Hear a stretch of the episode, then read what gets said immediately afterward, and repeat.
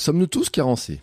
Est-ce évitable? Est-ce que le sport et notamment l'endurance nous amènent des carences particulières? Et comment savoir que nous sommes carencés? C'est le sujet de l'épisode du jour. Allez, c'est parti Bonjour à toutes et à tous et bienvenue dans ce nouvel épisode du podcast Sport et Nutrition. Je suis Bertrand Soulier, créateur du podcast Running Kilomètre 42 et j'ai créé ce podcast avec Happy Runs, apiculteurs passionnés par la course à pied, amateurs de longue distance qui propose une gamme de nutrition sportive naturelle. Dans ce podcast, nous intéressons principalement à ce point important et si complexe, la nutrition sportive et la plus naturelle possible. Et nous avons décidé de partir à la rencontre d'athlètes, de sportifs, d'aventuriers, d'entraîneurs, de spécialistes de l'alimentation sportive. Et aujourd'hui, nous partons donc à la rencontre de Sébastien Diffenbraun. C'est la deuxième fois que je l'invite. Il accompagne et suit des trailers dans leur stratégie nutritionnelle à l'entraînement, mais aussi dans les courses parce qu'il s'occupe aussi de leur ravitaillement. Dans le premier épisode que nous avons fait ensemble, nous avons parlé de la micronutrition et de son intérêt pour l'endurance. Cette fois, nous allons encore plus loin dans ce domaine en nous intéressant aux carences, notamment dans les carences dans la micronutrition. Pouvons-nous être carencés avec une alimentation équilibrée?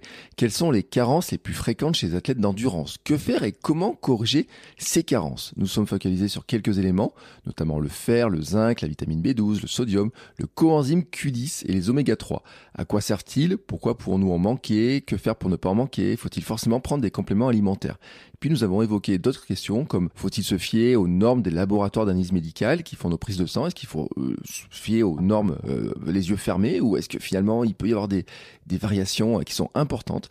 Comment se positionner dans cette zone qui est mal définie entre la maladie Hein, quand on va voir vraiment son médecin parce qu'on est malade, et la pleine santé, hein, c'est comment on se situe vraiment dans cette zone-là. Et puis nos médecins ont-ils vraiment tous les moyens pour nous accompagner? On a notamment parlé du temps qu'il faudrait pour faire des consultations, du coût que ça représenterait, et des difficultés qu'ils peuvent avoir ben, à faire un bilan complet par rapport à certaines de nos pratiques. C'est un sujet qui est très pointu, qui nous concerne tous, j'ai appris beaucoup de choses, et j'espère que vous aussi. Allez, c'est parti. Avant de laisser avec ma discussion avec Sébastien, je veux remercier Coro qui sponsorise cet épisode et qui a renouvelé son partenariat avec le podcast. Car oui, c'est la pub qui me permet de financer ma vie de podcasteur sportif et de devenir moi aussi champion du monde de mon monde. Je suis très heureux de ce partenariat, je dois le dire, je commande tous les mois mes purées de lagineux dans mon incontournable purée de cacahuètes, mais aussi du tofu, des amandes, des noix de cajou et quelques mélanges gourmands. Par exemple, une pâte à tartiner spéculoos ou aussi dans ma prochaine commande, une pâte à tartiner dont un certain Tristan Peugeot n'arrête pas de dire du bien parce que c'est à la noisette et il paraît que un bon petit goût. Autant de produits que vous pouvez acheter en ligne directement chez Coro, K-O-R-O.fr, la boutique pour les passionnés de produits sains. Coro propose plus de 1200 produits. La marque privilégie les emballages grand format pour éviter de consommer trop d'emballages plastiques et opter pour un circuit commercial court entre le producteur et le consommateur quand c'est possible. Et pour vous aider dans votre budget, nous avons négocié avec une réduction sur toute la boutique. Il vous suffit de vous rendre sur la boutique Coro, K-O-R-O.fr et utiliser le code Run 5 pour en profiter. Je remercie tout particulièrement Coro de soutenir ce podcast ce mois-ci et les mois qui viennent et je vous laisse maintenant écouter ma discussion avec Sébastien. C'est parti. Bonjour Sébastien. Salut à tous. Comment vas-tu? Bah, Ça va très bien et toi? Eh ben écoute, ça va très bien. Euh, en plus, aujourd'hui, on va parler d'un sujet qui euh, qui m'intéresse au plus haut point. Puis en plus, comme j'ai l'habitude de te suivre, euh, je vois que tu en parles très régulièrement sur ton compte Instagram, euh, notamment. Euh, et puis, on, va le dire, hein, c'est que c'est la deuxième fois qu'on se retrouve. Hein. On, on s'était retrouvé en juin de l'an dernier euh, sur la première saison. Et d'ailleurs, les gens, ils avaient adoré. Hein. Euh, c'est pas pour te mettre la pression, mais niveau stats, mhm ça fait partie du top 10 des épisodes les plus écoutés. Donc euh, déjà, euh, félicitations pour parce que les gens ils ont adoré ce que tu as dit. Et, euh, et ben euh, on va attaquer directement, mais avant on va faire quelques présentations pour ceux qui n'auraient pas écouté le premier épisode. Je vais te laisser te présenter en quelques mots en fait. Alors Sébastien Diffenbronn, je suis avant tout euh, un sportif qui, qui au fil du temps s'est mis à se, à, se, passionner pour la partie euh, nutrition, micronutrition. Et puis au fil du temps, eh ben je me suis je me suis formé sur le sujet. Euh, et puis j'ai professionnalisé la chose. Et puis du coup maintenant j'accompagne euh, des sportifs euh, sur cette euh, sur cette partie-là. Voilà, tout simplement. Il me semblait aussi, tu m'as pas dit, tu faisais quoi de les ravitaillements, les choses comme ça, tu le fais toujours ou? Oui, bien évidemment, ça fait ça fait partie d'une partie du euh, de mon accompagnement. Euh, je commence la plupart du temps par la partie nutritionnelle de base de la vie de tous les jours. Et puis après, euh, souvent, on s'occupe effectivement de la partie euh, qui est liée au ravito. Alors, soit l'entraînement, et puis après, dans un second temps, euh, en course, bien évidemment. Ok, bon, ben voilà, comme ça, tout le monde sait exactement euh, qui tu es, euh, et qui, euh, qui m'a montré aussi hein, pourquoi tu connais aussi bien le sujet. alors, Aujourd'hui, le, le, le, le truc qui est, qui est important, en fait, c'est sur les carences micronutritionnelles chez les sportifs. Alors, c'est un grand sujet, donc on a essayé de cadrer un petit peu les choses, mais tu sais que j'avais une petite, j'ai toujours une petite question un peu provoque, en fait. Et ma question provoque de départ, c'est de se demander si finalement on n'est pas tous un petit peu carencés dans quelque chose, ou si nous le sommes, oui ou non, euh, je sais pas si tu peux me le dire. Et je vais éviter la double question, mais tant pis, je vais faire la double question. Et je me demande si finalement on a les bons outils de mesure pour le savoir. Oui, alors c'est effectivement une, une, bonne question. Alors on a euh, on a aujourd'hui euh, des outils à disposition, mais avant déjà d'utiliser ces outils, on a aussi euh, la clinique de la personne, mm. c'est-à-dire les symptômes. Euh, il y a quand même une bonne partie euh, du, du, travail euh, qui, qui, est faite qui est faite sur cette sur cette partie-là. Une personne qui est fatiguée, une personne qui est qui est frileuse, qui dort mal, etc. La liste elle est elle est très très très longue. La qualité des selles, ballonnement, etc. Voilà. Ça ça fait déjà partie. Ça donne déjà ça donne déjà beaucoup d'éléments pour pouvoir avancer. Et ensuite, on a les outils euh, via des analyses, soit sanguines, soit urinaires, soit autres, pour euh, effectivement aller objectiver euh, mm. ce qui se passe, pour pouvoir quantifier un petit peu tout ce qui va et puis tout ce qui ne, tout ce qui ne va pas. Ok.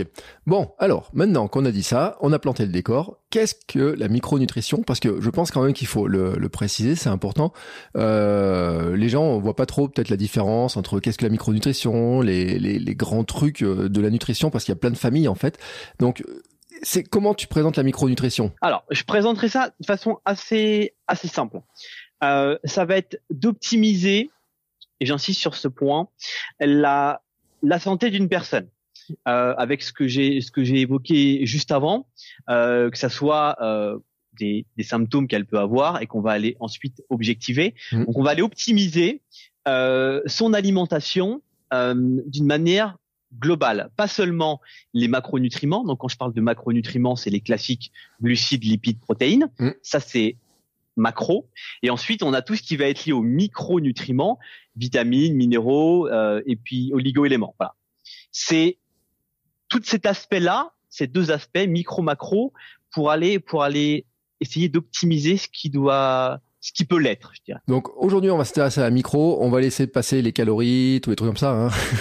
Exactement. Voilà, ça on sait Alors même si c'est forcément lié, à un moment donné, dans l'approche, il y a tout d'abord un travail sur les macronutriments, mm. mais voilà, après il faut aussi savoir aller au-delà. Ceci étant dit, maintenant, dans mon petit plan là de qu'on a fait ensemble, enfin, il y a une question qui est importante, c'est les carences avec une alimentation équilibrée. Et le premier point, c'est d'abord comment définir une alimentation équilibrée, comment on sait qu'on a une alimentation équilibrée finalement. Alors, là, je vais peut-être avoir un, un, un, avis qui va peut-être surprendre, en tout mm. cas un discours qui va surprendre, parce que je pense qu'il n'y a pas vraiment d'alimentation équilibrée. Il y a une alimentation qui doit être adaptée à chacun. Mm. C'est-à-dire que on a on a un grand, on, va dire un axe qui va être globalement euh, essayer d'être le même pour tout le monde, c'est-à-dire essayer de manger des aliments euh, le plus brut possible, euh, diversifier au maximum son, alimentation. Euh, mais après, malheureusement, on a aussi des personnes qui ont qui ont des problématiques de santé, de dépassées qui font qu'elles ne vont pas tolérer certains types d'aliments. Allez, peut donner par exemple les oléagineux ou les légumineuses. Mm. Euh, c'est des choses que des personnes ne vont pas tolérer. Donc si on dit dans une alimentation équilibrée, doit y avoir des oléagineux et des légumineuses, et que ces personnes-là ne peuvent pas les tolérer, qu'est-ce qu'on fait? Est-ce que pour elles, du coup, elles n'ont pas une alimentation équilibrée? Alors que pourtant, on peut très bien arriver à un bon équilibre pour cette personne en faisant autrement. Du coup, je pense qu'il n'y a pas vraiment de définition mm. sur cette partie-là euh, et que chacun, l'alimentation, elle doit être, elle doit être individualisée, que chacun doit trouver ce qui lui convient mm. en fonction de son mode de vie, en fonction de ses problématiques de santé, en fonction de son activité physique, euh, en fonction de tout un tas de choses, en fonction de ses carences également, parce que tout le monde n'a pas les mêmes carences, tout le monde n'a pas les mêmes absorptions des vitamines et minéraux. Donc voilà, il faut euh, il faut aller euh, aller creuser un petit peu tout ça. Ça va être le sujet de notre discussion pour justement euh, que chacun puisse trouver ce qui lui convient et ce qui est équilibré pour lui. Mais c'est un super bon rappel parce qu'il faut déjà dire, c'est que euh, il y a plein de normes qui sont érigées dans la société et qui sont faites en fait pour la globalité des gens. C'est-à-dire que euh, les normes de santé qui sont définies par l'ANSES et euh, les plans nationaux, plan national santé, etc., nutrition santé, définit, dit il faut manger tant de fruits et légumes. Et c'était les fameux 5 fruits et légumes. Maintenant, c'est transformé en portions, etc., qui étaient des grandes généralités pour, on va dire, une moyenne de santé globale. Mais là, bon, nous déjà, on est entre sportifs, on a des besoins euh, énergétiques qui sont différents. Euh, l'épisode euh, sur le sur le REDS notamment et sur la ménorée avec Lisa, on avait parlé notamment de dire que bah, finalement ces besoins énergétiques étaient pas couverts et donc finalement l'équilibre pour elle et l'équilibre pour une autre personne va être différent. Et tu fais bien de le rappeler hein, cette histoire-là parce que l'individualisation elle est importante parce que ce qui est équilibré pour moi ne va pas être équilibré pour toi et encore moins pour euh, je sais pas mon beau-père qui bouge pas euh, pour euh, plein de gens qui sont qui ont pas les mêmes activités ou pour un triathlète qui va faire deux sorties par par jour etc donc c'est vraiment important de d'avoir vraiment cette individualisation et de le voir en fonction de tout son équilibre global quoi. Exactement. Pour autant en fait est-ce qu'il y a quand même pas des, des, des, des grandes bases tu vois des trucs où on se dit ça il faut quand même on est obligé de passer par ça tu vois oui bah c'est ce que je te, je te disais tout à l'heure un petit peu c'est d'essayer d'avoir le plus d'aliments d'aliments bruts possible éviter, euh, en tout cas c'est mon point de vue, de plus possible tout ce qui va être ultra transformé, parce que là, on, on est sur des aliments qui sont bien plus pauvres sur le plan euh, micronutritionnel. Autant sur le plan macro, je disais tout à l'heure glucides, protéines, lipides, là il n'y a pas de problème parce que c'est souvent ça qui est euh, qui est contrôlé et c'est souvent ça les directives que euh, les professionnels doivent suivre pour euh, pour fabriquer des aliments. Ensuite, sur la partie du coup micro, c'est des aliments qui sont très pauvres, qui peuvent parfois être fortifiés. On va ajouter des vitamines et des minéraux. Euh, alors parfois avec des formes qui sont discutables, des quantités aussi qui sont discutables, et du coup pas forcément adaptées au contexte de la personne. Donc voilà, il faut privilégier, euh, je pense, des des aliments des aliments bruts. Euh, et puis euh, après, bah, aussi avoir forcément des apports caloriques qui sont suffisants parce que là, euh, on, on, va surtout évoquer évoquer le sportif, c'est quand même une grosse problématique. Tu avais fait le podcast sur sur euh, le REDS, mais je vois effectivement souvent des personnes qui qui vont avoir des, des déficits caloriques euh, importants et qui dit déficit calorique important dit aussi un déficit de micronutriments parce que ça mmh. va forcément de pair. Bon, après, je vais te faire un, petit aveu, comme ça les gens vont le savoir. Euh, L'autre jour, dans euh, Kilomètre 42, dans la Minute Perf, on parle avec Laure, tu vois, de des excès qu'on pouvait avoir dans l'alimentation, etc. Et je me suis lancé le défi un peu couillon, tu sais, de dire je vais noter mon alimentation. Ça fait longtemps que je l'ai pas fait. Je faisais quand je perdais du poids. Là, je faisais plus. Et je me suis dit, je vais surveiller mes excès du week-end. Et dans mes excès du week-end, je me suis, alors, mesuré les micronutriments pas trop, mais il y a un truc qui m'a un peu choqué, tu vois, sur le truc c'est de me rendre compte que par exemple, ben, l'alimentation en famille n'avait pas, par exemple, assez de protéines par rapport à mes dépenses énergétiques que j'estimais, tu vois, dans, enfin, c'est-à-dire aller courir deux fois, faire une fois du vélo dans le week-end. Et je me suis dit que par rapport à ce que j'ai mangé du style euh, pas de crudité, euh, beaucoup de sucre, euh, euh, je sais pas quoi, tu vois, enfin tout un tas de choses comme ça. Et ben je me suis dit sur les micronutriments, ça doit être pas très bien non plus, surtout avec les modes de cuisson qui sont employés dans la famille. Alors, est-ce que je, tu vois, est-ce que j'ai raison de me méfier là-dessus? Bah ouais, c'est une bonne remarque. Alors déjà, le manque de protéines, effectivement, c'est quand même aussi un, c'est quand même un classique chez le chez le chez le sportif, euh, notamment au petit déjeuner et euh, au déjeuner le midi. Mmh. Euh, c'est quand même c'est des choses que je remarque euh, assez régulièrement. Et quand on corrige ce point, ça va globalement quand même bien mieux sur le plan récupération, même sur le plan de la vitalité au fil de la journée. et ensuite, effectivement, le les apports euh, et les modes de cuisson vont avoir un impact. Alors, pas que négatif. Il y a parfois euh, des micronutriments qui vont être euh, mieux assimilés avec euh, avec un petit peu de cuisson. Alors ah, c'est pas c'est pas la majorité, hein, c'est plutôt l'inverse. Dans les dans les fruits et les légumes, effectivement, ça va notamment la vitamine C par exemple, ça va plutôt être dégradé à la cuisson. Donc c'est pour ça qu'effectivement une petite une petite portion de crudité par exemple le midi euh, va être euh, va être une bonne idée. Mais j'en reviens toujours à mon individu, mm. c'est-à-dire que euh, tout le monde ne peut pas manger des grosses portions de crudité. C'est quand même parfois compliqué à digérer.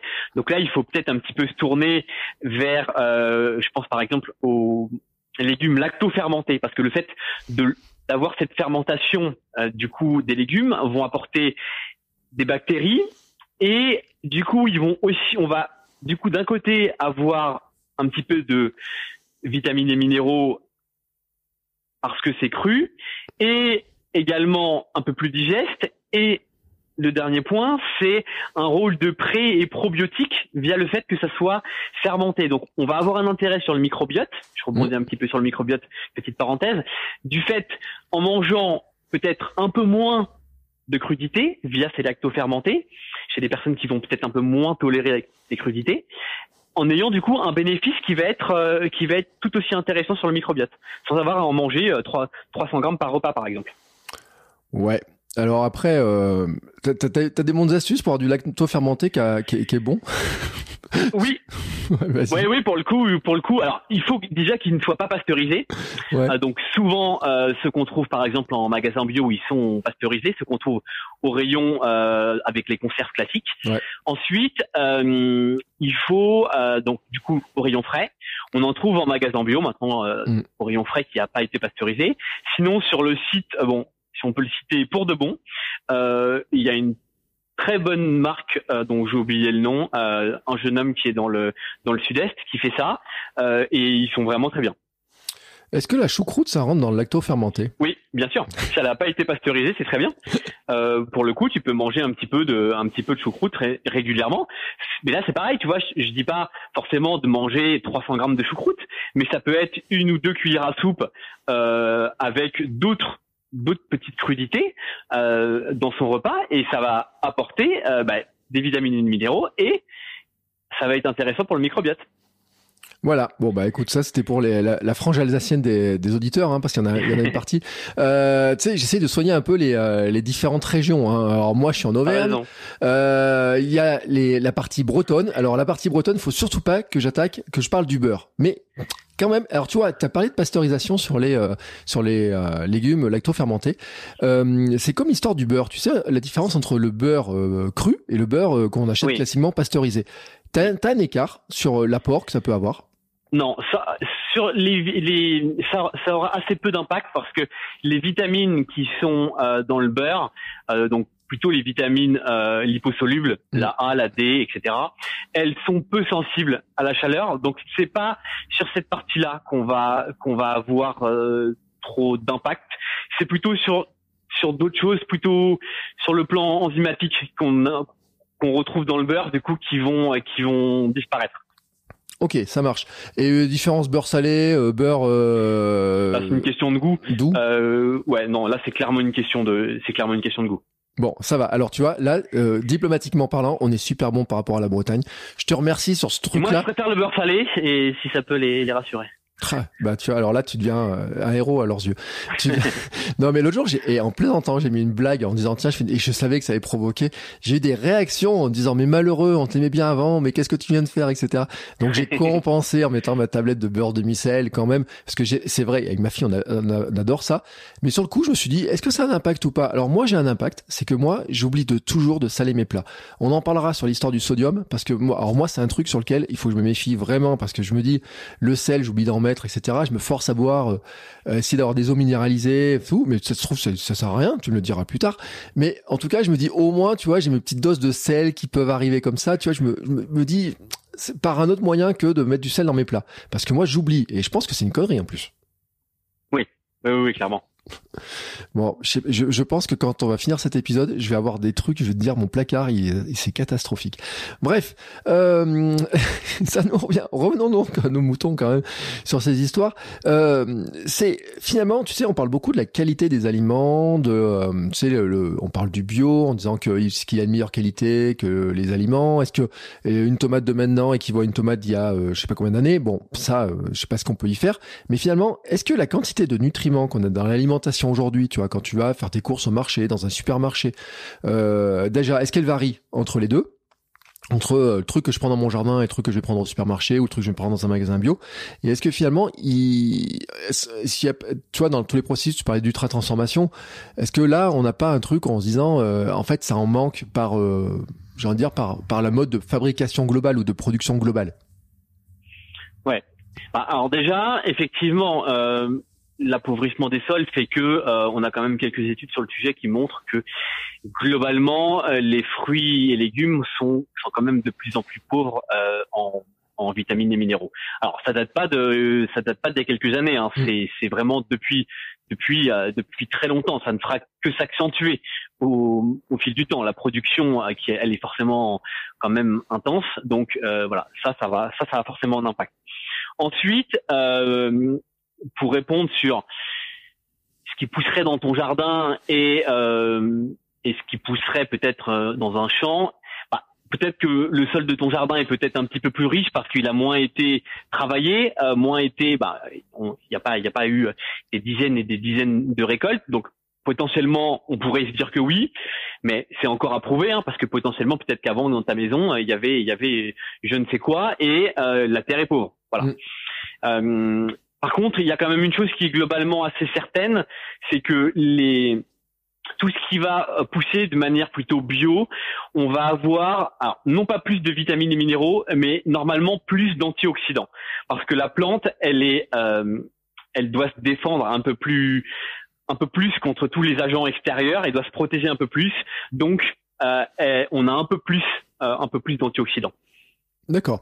Et, tu vois, je me posais une autre question aussi, c'est euh, où est-ce que dans le, si je, alors, je sais pas, je prends une carotte, mais peut-être que ça varie en fonction des, des différents aliments, mais euh, tu sais, on disait, euh, il faut pas, faudrait pas éplucher les légumes, etc. Ce qui ferait d'ailleurs un argument pour le bio en disant, bah, un légume bio ou de ton jardin, tu vas pas le, le nettoyer, donc tu auras certains éléments qui sont plus dans la peau, tu vois, ou des choses comme ça.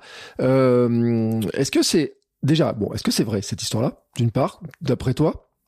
Et est-ce qu'en fait, pour tous les aliments, tu vois, cette histoire de bio, par exemple, moi je sais que sur le, riz, on prend systématiquement du riz euh, complet ou semi-complet et toujours bio justement pour ces histoires-là, tu vois, en disant euh, parce que sinon ça peut être Alors, le riz c'est une bonne remarque. Alors je réponds d'abord sur la partie euh, mm. de la peau.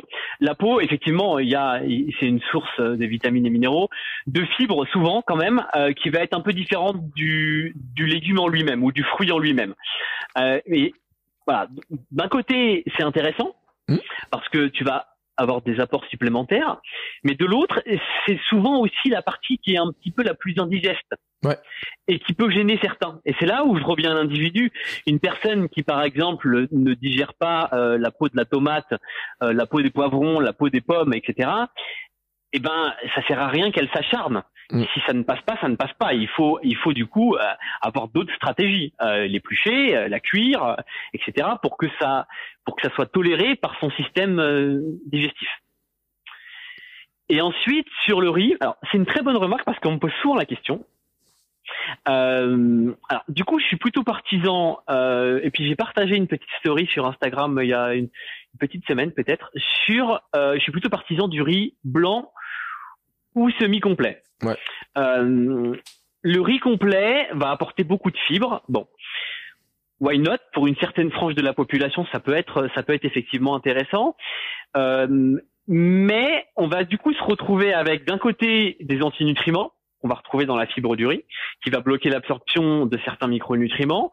On va se retrouver avec des risques de contamination à l'arsenic pour ceux qui consomment beaucoup de riz, parce mmh. que c'est dans l'écorce euh, du riz qu'on va retrouver l'arsenic. Et là, en fait, le bio a pas d'impact.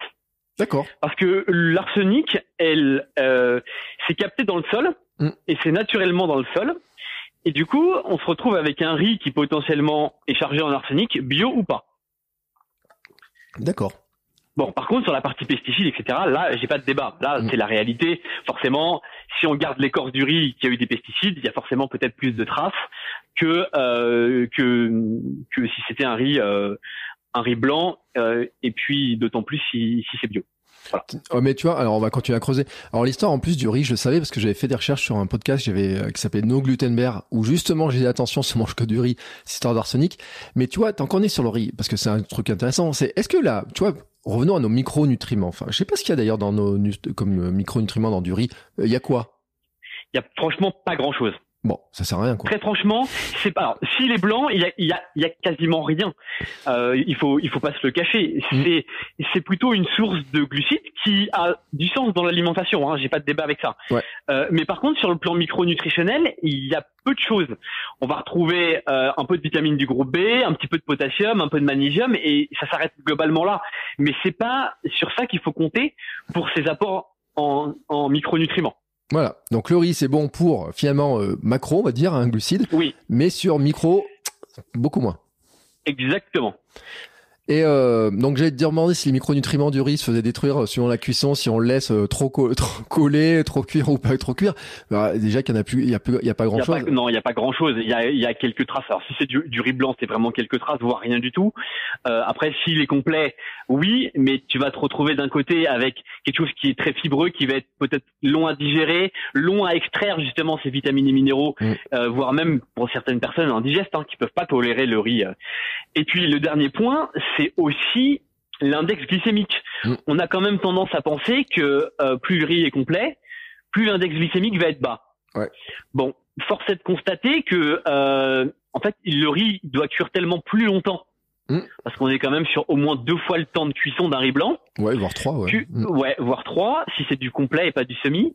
Et du coup, eh ben, on se retrouve avec la même, la même chose au niveau index glycémique. J'ai fait quelques tests sur, alors c'est un test euh, plutôt personnel, donc on- c'est difficile à extrapoler à la population générale, mais en tout cas avec un capteur Super Sapiens au bras, Ouais. euh, j'ai un index glycémique, enfin j'ai une réponse euh, à la glycémie qui est plus haute avec du semi complet qu'avec du blanc. Ah bah zut alors. Tiens, tu viens de me détruire Le- mon, mon placard Bah, maintenant. le riz a cuit plus longtemps et de toute façon ça se voit un petit peu il est quand même plus gorgé d'eau Mm. Euh, et du coup bah il, il passe il passe plus vite euh, le glucose qui est contenu dedans enfin l'amidon qui devient qui passe ensuite euh, et du coup se passe dans le sang plus rapidement Bon, et ben tiens, il y a un truc qui vient de se faire balayer encore une fois, c'est le. Non mais tu vois, et franchement, il y a plein de trucs, mais c'est intéressant d'avoir fait le test avec euh, le capteur par rapport à ta réaction. Alors on le dit, hein, c'est par rapport à ta réaction à toi avec. euh, oui ton- bien sûr Comme tu bien es toi. évidemment après la, la publication que j'avais partagée la semaine dernière c'est une personne qui avait le même constat que moi Mm. Bon, ça ne fait que deux personnes, on est d'accord. Euh, et, et là, j'ai un athlète que je suis à qui j'ai demandé de faire le test aussi, qui a un capteur et qui est assez sensible sur la glycémie. Donc, on va voir si ça se confirme chez lui également. Ouais. Non, mais c'est intéressant de faire ces tests. Et puis c'est vrai que ceux qui sont sensibles à la glycémie, qui ont des capteurs, ils peuvent le vérifier par eux-mêmes en fait. Hein, si si cette différence entre du riz blanc et tout, c'est vrai que le semi-complet. Pour revenir sur le riz, on va finir sur le riz quand même parce que euh, moi j'adore le riz au lait, mais ça, pour riz au lait, je l'aime quand il est un peu collant, gluant, etc. Et à un moment donné, je me dis ouais, c'est euh, j'ai beau le prendre semi-complet, je sais qu'il est euh, il est chargé comme du riz blanc. Euh, Il y a quand même une dernière question sur le riz tant que j'y suis, c'est le mode de cuisson parce que euh, tu sais, il y a, chacun le cuit différemment. Je sais pas, c'est quoi le meilleur mode de cuisson pour garder finalement un peu de qualité? Parce que déjà que tu as un peu désingué les qualités. Alors moi, j'ai moi, j'irais dirais plutôt le mode de cuisson justement pour contrer le problème de l'arsenic. Ouais. Euh, c'est de rincer son riz Mhm. à l'eau claire dans une passoire. Ensuite, de le cuire dans un grand volume d'eau. Mhm. Euh, et ensuite de le, de le faire cuire euh, 10, 12 minutes, voilà. Et ensuite de euh, alors de pas du coup laisser évaporer son parce qu'il y a une certaine mode de cuisson où on laisse le riz évaporer voilà en, quan- en quantité. Euh, moi, je suis plutôt partisan, bah, pareil pour l'arsenic, du coup, de passer, de le cuire dans un grand volume d'eau et de passer son riz et de ne pas garder l'eau de cuisson. D'accord. Donc euh, la cuisson par absorption, comme on ferait sur un risotto à la maison par exemple, celle-là, pas terrible pour l'arsenic. Bref, ouais. Ouais, voilà. Et puis surtout que souvent le, le riz qui est utilisé pour l'arsenic, c'est pas c'est pas pareil parce qu'il y a aussi des variétés de riz qui sont plus ou moins euh, problématiques avec l'arsenic. Mm. Le basmati les moins euh, que euh, que d'autres variétés de riz par exemple. Ok. Sans rentrer trop dans les. Bon, bah voilà, tu vois, bah, bon, on a fait un petit focus sur le riz comme ça. Non, mais c'est intéressant parce que c'est l'aliment quand même. Euh, je sais pas, c'est dans tes athlètes que tu suis, ça fait partie oui, quand même des aliments de base, quoi. Ah oui, cl- clairement, clairement. Oui, oui, c'est c'est l'un des aliments de base. Euh, donc c'est pour ça que je pense qu'il faut être un petit peu vigilant là-dessus. faut être aussi un petit peu vigilant, surtout chez les enfants, Mm. parce que euh, bon, on a le, le gluten a été beaucoup critiqué et du coup il y a une partie de la population qui va du coup aller prendre des produits sans gluten, Mm. les céréales pour euh, petit déjeuner pour enfants, le pain sans gluten, les pâtes sans gluten, etc. Et euh, ou même on pourrait parler aussi euh, des produits pour les sportifs, hein, les gels, etc. Mm. Et on va souvent retrouver à la place du riz. Ouais. du, du sirop de riz, euh, etc., etc., des dérivés de riz qui sont bah, potentiellement chargés en arsenic. Donc il y a eu des études qui ont montré que les enfants sont maintenant, à cause de ça, d'autant plus contaminés à l'arsenic à cause de cette problématique. Voilà, donc c'est pas une c'est pas une, petite problématique hein, quand même. Mais c'est vrai quand j'ai fait mes recherches sur cette histoire d'arsenic, c'est vrai qu'il y a eu des alertes. Alors en France, je sais pas, mais il y a des pays qui ont, qui ont les, les, les, trucs de santé là, les organismes, le ministère a mis des, des alertes en, disant attention euh, aux consommations euh, maximum qu'il faudra avoir, etc. Avec des recommandations, alors qui varient selon les pays. Euh, qui donc c'est après il faut s'y retrouver. bah c'est toujours pareil, c'est toujours compliqué. Bon, bon, écoute, maintenant qu'on a fini avec le riz, euh, tiens, alors si quelqu'un qui est sans gluten, il voudrait remplacer euh, déjà son gluten, genre ses pâtes, par quelque chose qui n'a pas de gluten et qui soit pas du riz, en disant tiens, je vais varier un petit peu, tu lui recommanderais quoi pour avoir des trucs intéressants? Bah, Du coup, ça serait des féculents, euh, donc euh, sarrasin, ouais. pommes de terre, patates douces. Ah. Et le, le riz, bien évidemment, mais on a dit que on, l'écartait dans ton exemple là. Voilà. La patate douce, elle a des micronutriments dedans. C'est juste pour ça si je peux en, en, fourguer dans la maison en disant que ça. Ah oui, oui, tu peux y aller. Oui, oui, là pour le coup, euh, c'est riche en potassium, c'est riche en bêta-carotène. Euh, donc là, tu peux, tu peux y aller sans aucun problème. La pomme de terre, c'est pareil, c'est très riche en potassième. Euh, tu peux vitamine C aussi un petit peu. tu peux, c'est globalement les tubercules on parlait de la carotte tout à l'heure, euh, on pourrait parler de l'oignon, on pourrait parler de tout un tas de choses comme ça sont, sont très intéressants sur le plan euh, sur le plan micronutritionnel. Bien plus, c'est bien à mon sens bien plus intéressant d'aller tourner vers ça, vers des, des tubercules que vers le riz. Mais mm. chez une population sportive qui a des gros besoins quand même en glucides, c'est pas une population sédentaire. À un moment donné, on peut pas demander à un sportif d'avaler 500-600 euh, grammes de pommes de terre, alors qu'avaler 100 grammes de riz, ça sera plus simple. Euh, je te l'accorde. Mm. C'est là où voilà, il faut il faut aussi remettre dans le contexte toujours.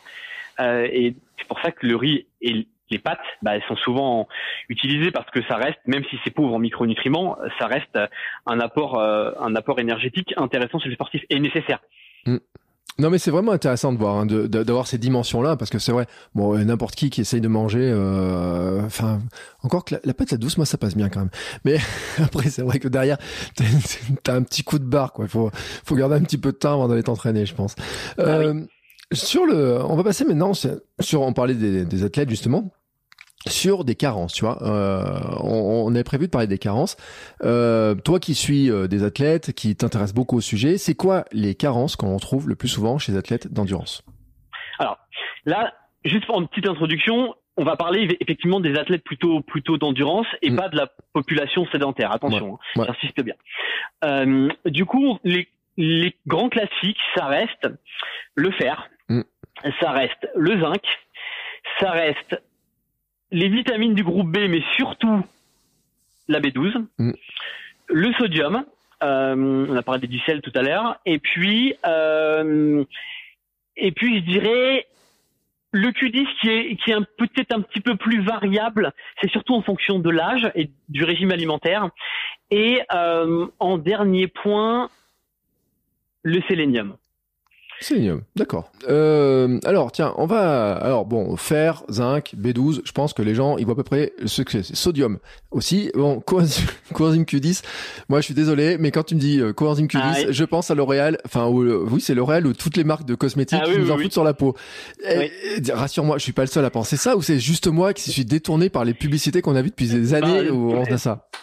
C'est effectivement un petit peu biaisé, mais euh, c'est pas un nutriment qui est très connu et mm. malheureusement euh, parce que chez le sportif ça reste quand même essentiel. C'est un c'est un élément qui est indispensable à euh, la bonne fonction mitochondriale. Les mm. mitochondries, c'est une petite centrale énergétique dans nos cellules euh, qui, qui vont produire de l'énergie. Sans mitochondries, il n'y a pas de vie. Hmm. tout simplement. La cellule, elle n'est pas capable de fournir de l'énergie pour pouvoir pour pouvoir euh, pour pouvoir vivre et du coup l'humain qui est derrière entre guillemets vivre également. Donc pour avoir une bonne fonction mitochondriale, il y a il y a plein de nutriments dont le coenzyme Q10. Et le coenzyme Q10 du coup, il va servir à produire de l'énergie. Hmm. Donc je te fais pas de dessin chez un sportif, on a quand même besoin d'énergie. Ouais. Forcément. Euh, il va aussi contrôler tout ce qui va être stress oxydatif. Plus on va euh, on va produire de l'énergie dans nos mitochondries, plus on a de radicaux libres. C'est c'est obligé. Euh, donc forcément, les sportifs plus d'énergie, plus de radicaux libres, donc stress oxydatif qui va être augmenté. Mm. Et donc, il faut des micronutriments pour aller contrer ce stress oxydatif. Alors, là, on parle du coenzyme Q10, mais euh, le zinc en fait partie, la vitamine C en fait partie, euh, le sélénium en fait partie, etc. Euh, voilà. Donc, pour revenir à notre Q10, bah, en fait, il est, il est quand même globalement euh, essentiel.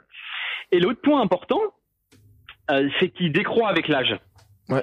Donc, à partir de 30 ans, en règle générale, notre, notre fabrication interne, parce qu'on peut le fabriquer à partir d'autres euh, nutriments, va décroître. Et du coup, euh, eh ben on va se retrouver avec, euh, en avançant dans l'âge, et si on n'en consomme pas également dans l'alimentation, dans les produits animaux, mmh. on va se retrouver avec des personnes qui ont un taux de coenzyme Q10 qui est diminué. Alors, on pourrait se dire bon, ok, on a un peu moins d'énergie, why not? Euh, la problématique, c'est quand même, c'est aussi un marqueur cardiovasculaire. Parce qu'il faut pas oublier que notre principal muscle pour fonctionner, c'est notre cœur. Ouais. Donc, ok, on a besoin de Q10 pour faire fonctionner nos muscles pour aller courir, mais on a aussi besoin de Q10 pour faire fonctionner notre cœur et qui fonctionne correctement le plus longtemps possible. Voilà. Faire un petit topo sur. Et, et le Q10, on le trouve où alors? Bah, Essentiellement dans les produits animaux, euh, mais surtout dans les abats forcément. Euh, et comme je disais, vu que ça, on en a beaucoup besoin dans le cœur, euh, bah, les cœurs des animaux, du cœur de bœuf, etc.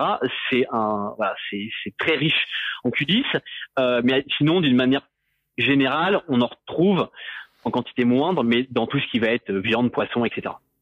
Bon, ça tombe bien parce que moi le cœur c'est, c'est pas mon truc. Euh... non, mais tu sais, ça fait penser aussi à ma grand-mère qui forçait ma, ma sœur à manger des tripes, qui me pensait à manger de la cervelle, etc. Parce qu'elle disait ça va nourrir ton cerveau, etc. Tu sais, c'était euh, bon, je parle d'une époque il y a 40 ans hein, dans cette zone-là, mais Bon, bref, euh, moi je, regarde surtout des très mauvaises odeurs dans la maison, des trucs qui, qui, j'ai pas envie de manger. Ouais, c'est un peu particulier, bah effectivement. Mais par contre, on a quand même effectivement perdu cette, je pense, bonne habitude de manger des abats. Mm. Euh, parce que c'est globalement les organes qui sont les plus riches en micronutriments.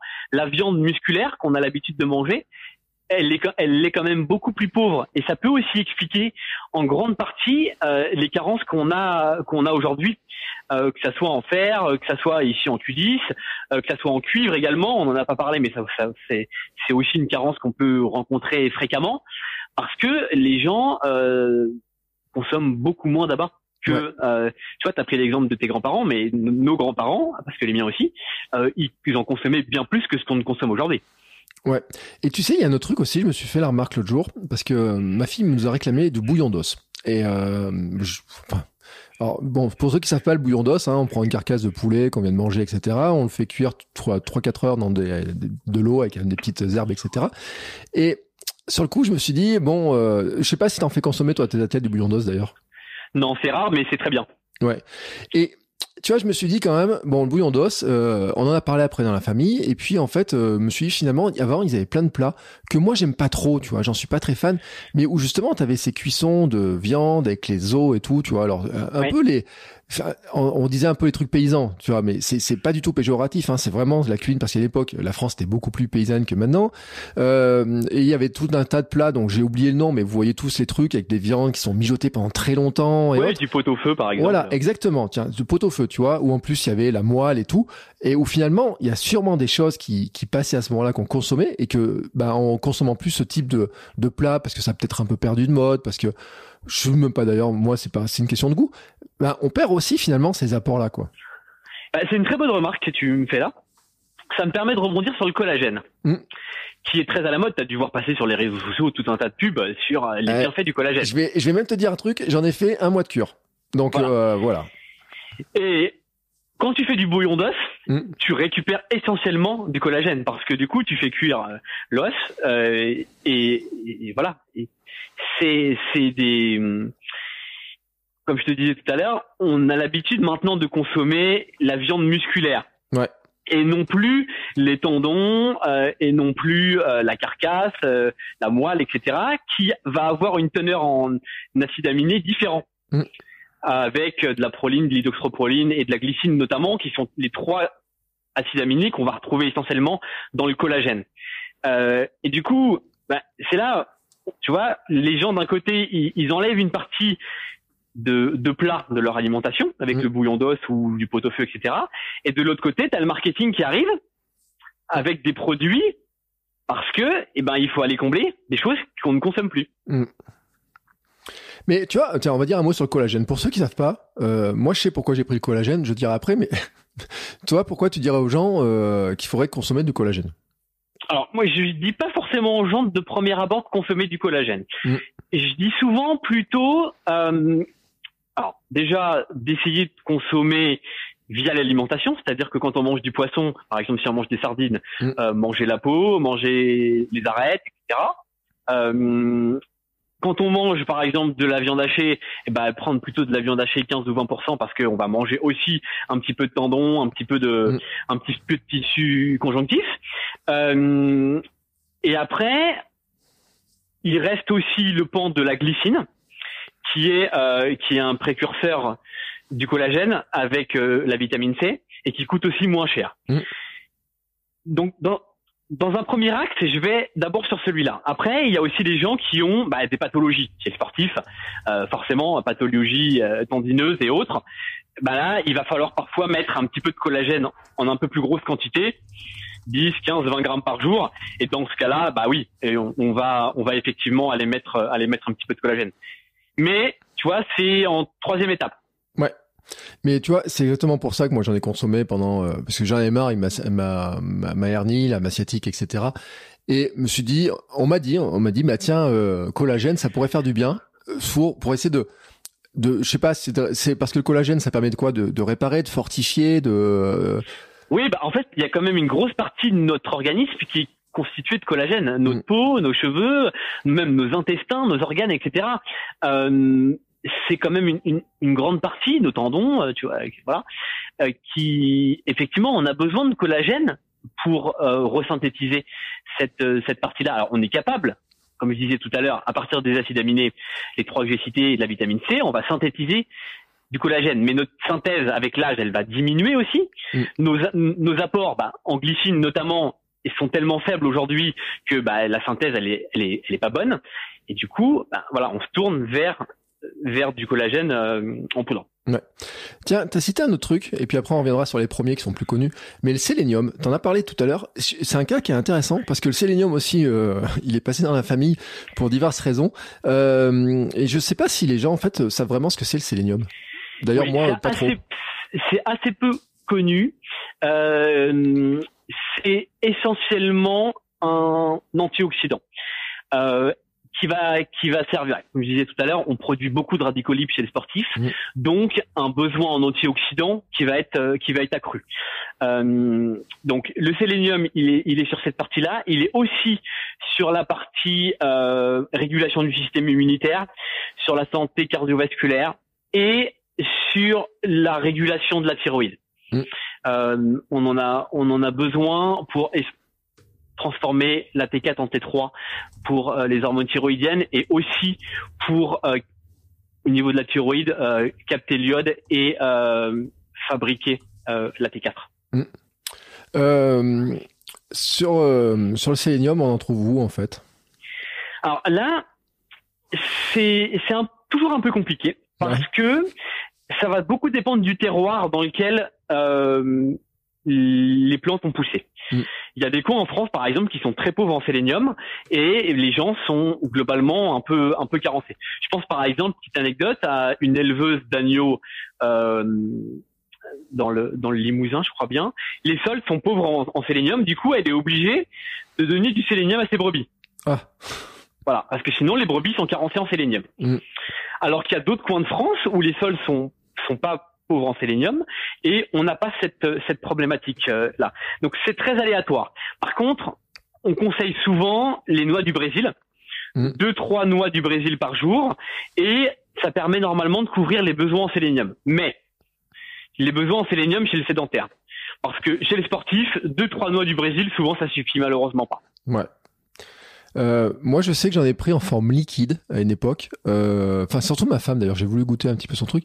Et tu sais pourquoi? Parce que c'est ça venait de ma sœur en fait, qui a fait des, qui a des problèmes euh, tendons d'Achille, qui a fait une rupture de chaque côté, tu sais, des, qui a toujours des douleurs dans certaines parties de l'année. Mhm. Et ben le sélénium, ça l'aide à calmer en fait. Tu vois, dans, des, dans ces moments-là, ça l'aide à prévenir les douleurs, etc. Et quand ma femme est mal au poignet, et ben on, s'est dit- elle a dit bah tiens, on va essayer de faire un peu de prendre de sélénium, tu vois, comme ça. Bon, ça n'a pas été super super efficace. Euh, on en trouve en forme liquide, on en trouve en forme de cachet, etc. On en trouve aussi dans certaines plantes. Euh, par exemple, l'ortie, c'est réputé pour le sélénium. C'est vrai, c'est pas vrai, c'est. Alors l'ortie, il faudrait que je vérifie, mais c'est toujours pareil.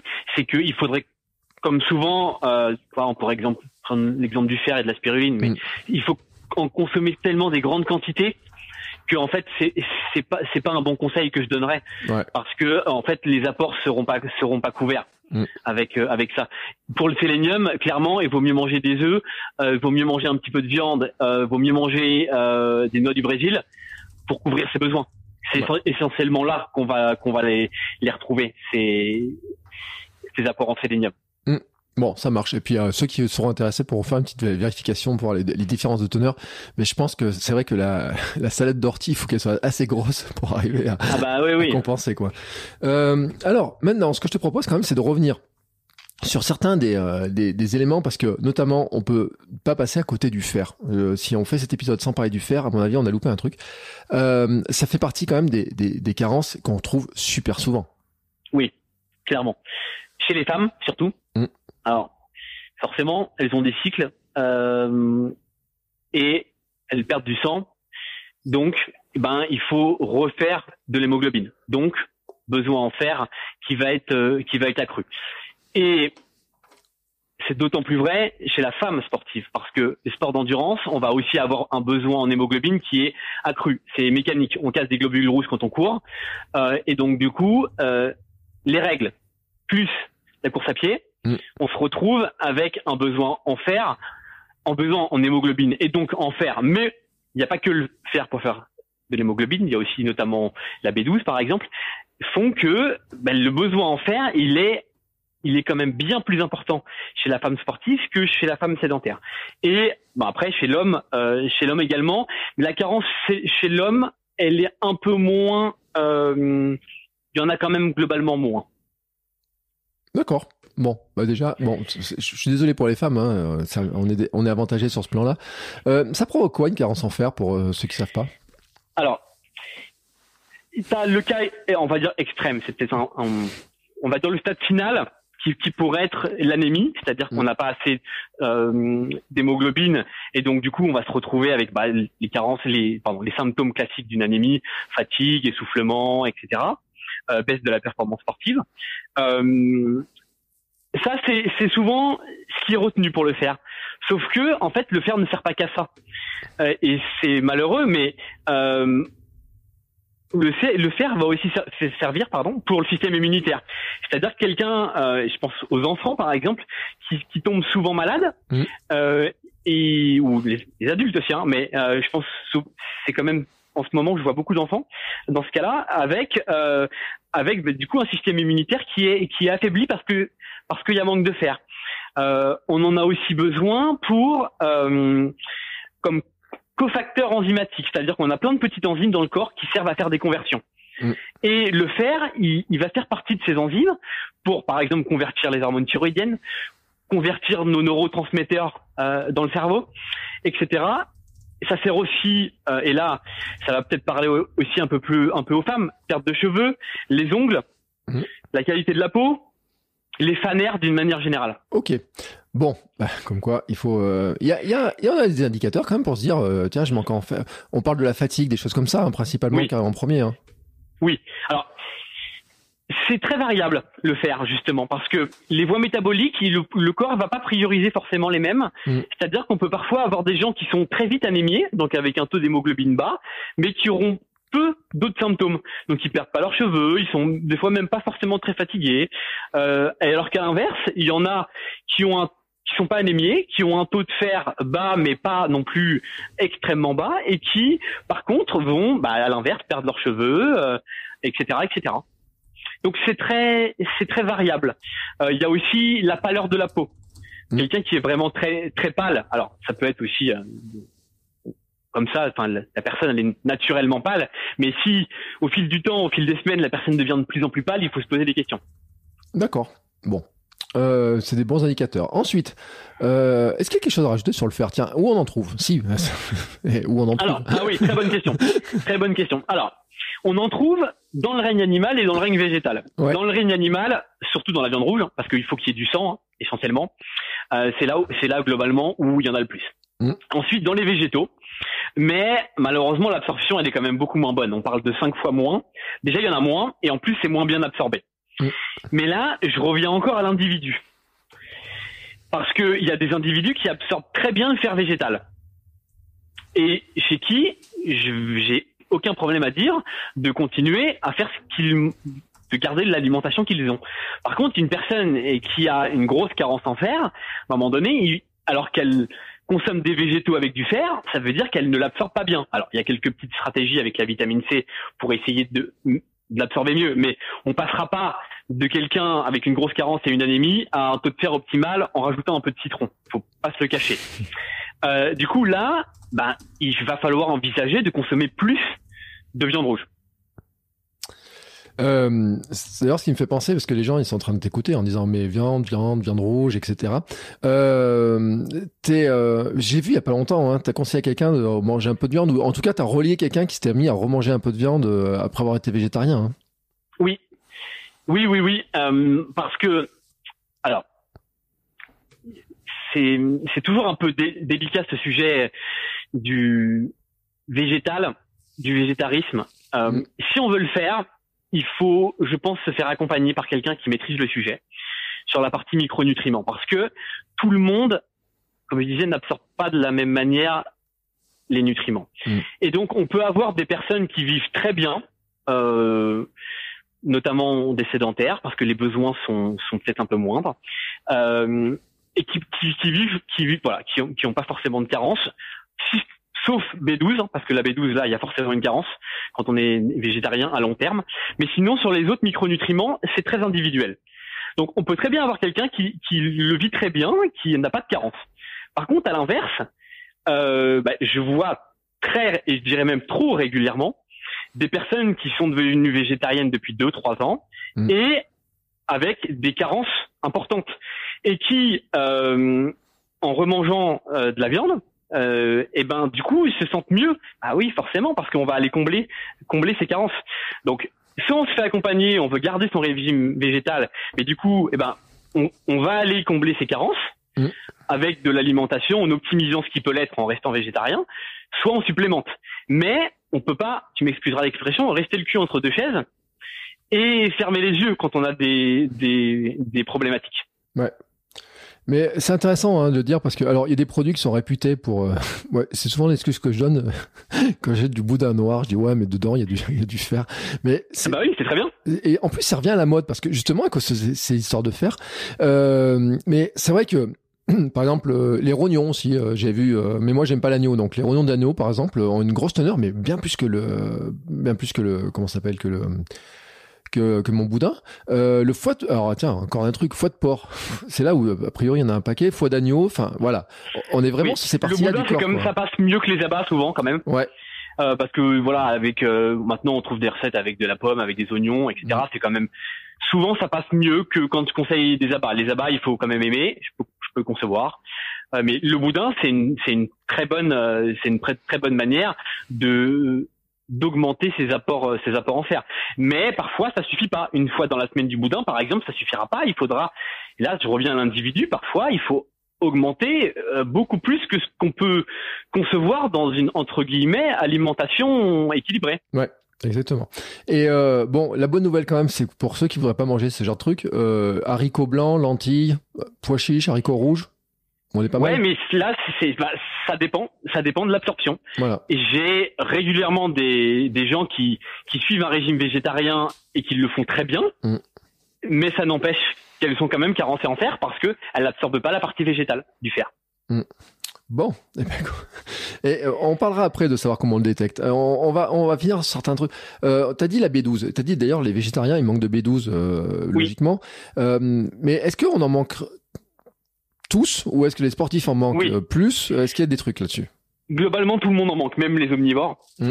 Euh, les flexitariens, etc. Globalement, la B12, tout le monde en manque parce que on en retrouve beaucoup. Et je reviens à mes abats, désolé, hein, mais en fait, on en retrouve quasiment dans, dans les abats qu'on ne mange plus. Donc, du coup, il y en a, il y en a un peu dans la viande musculaire, mais en quantité souvent moindre ce qui fait que euh, voilà, il y en a pas, il y en a pas assez dans les apports. Le sportif a aussi besoin, on a besoin de plus. Mmh. Euh, donc voilà, le fait, fait, fait est que euh, ça suffit pas. On en retrouve dans les œufs, dans le poisson, euh, etc.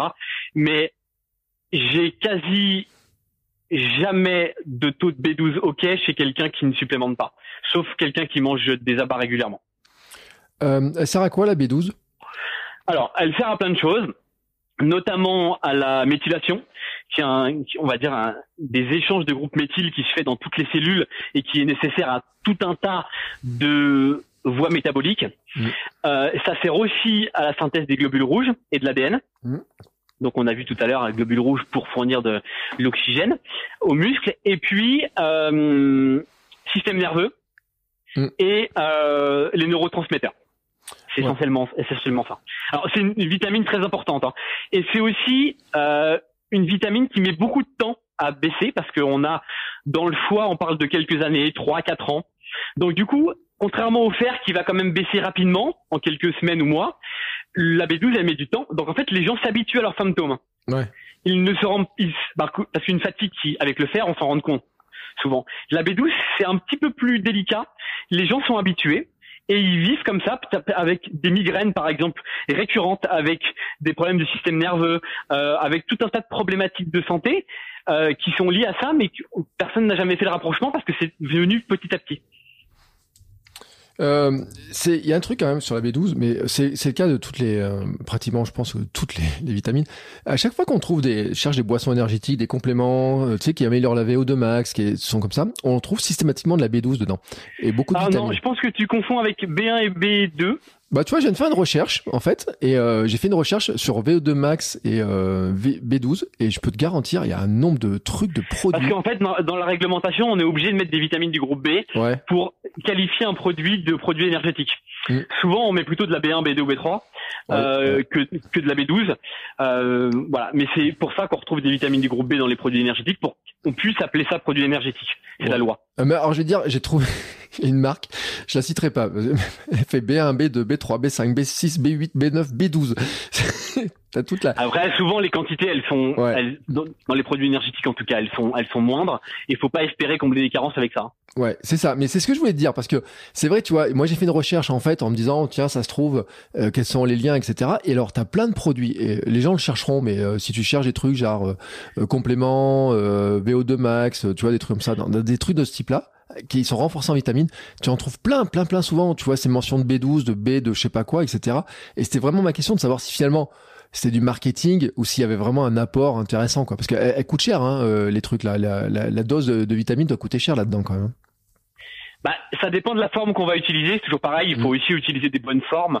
Euh, alors la B12 c'est pas une vitamine qui coûte euh, qui coûte très cher et c'est globalement assez simple à, remonter, mais il faut pas espérer euh, grand chose d'un d'un produit énergétique mm. sur euh, sur les vitamines du groupe B et même sur d'une manière générale. C'est juste que pour qu'ils puissent le droit, pour qu'ils aient le droit, pardon, d'appeler ça produit énergétique, ils sont obligés. Et ensuite, ils l'affichent sur le packaging.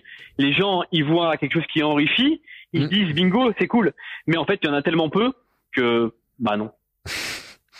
Euh, Malheureusement. Je peux pas m'empêcher de, faire un rebond, même si c'est pas dans notre liste de trucs. Euh, quand on parle de vitamines, de faire un rebond quand même sur la vitamine D, euh, parce que c'est tellement, tellement important. Et puis c'est tellement négligé. Et même tu m'avais dit d'ailleurs que c'était même très compliqué, même pour des personnes qui sont dehors, qui ont l'impression, hein, ils passent toute leur vie dehors et qu'ils en ont assez, que c'est super compliqué d'avoir les bons niveaux dans nos pays, quoi.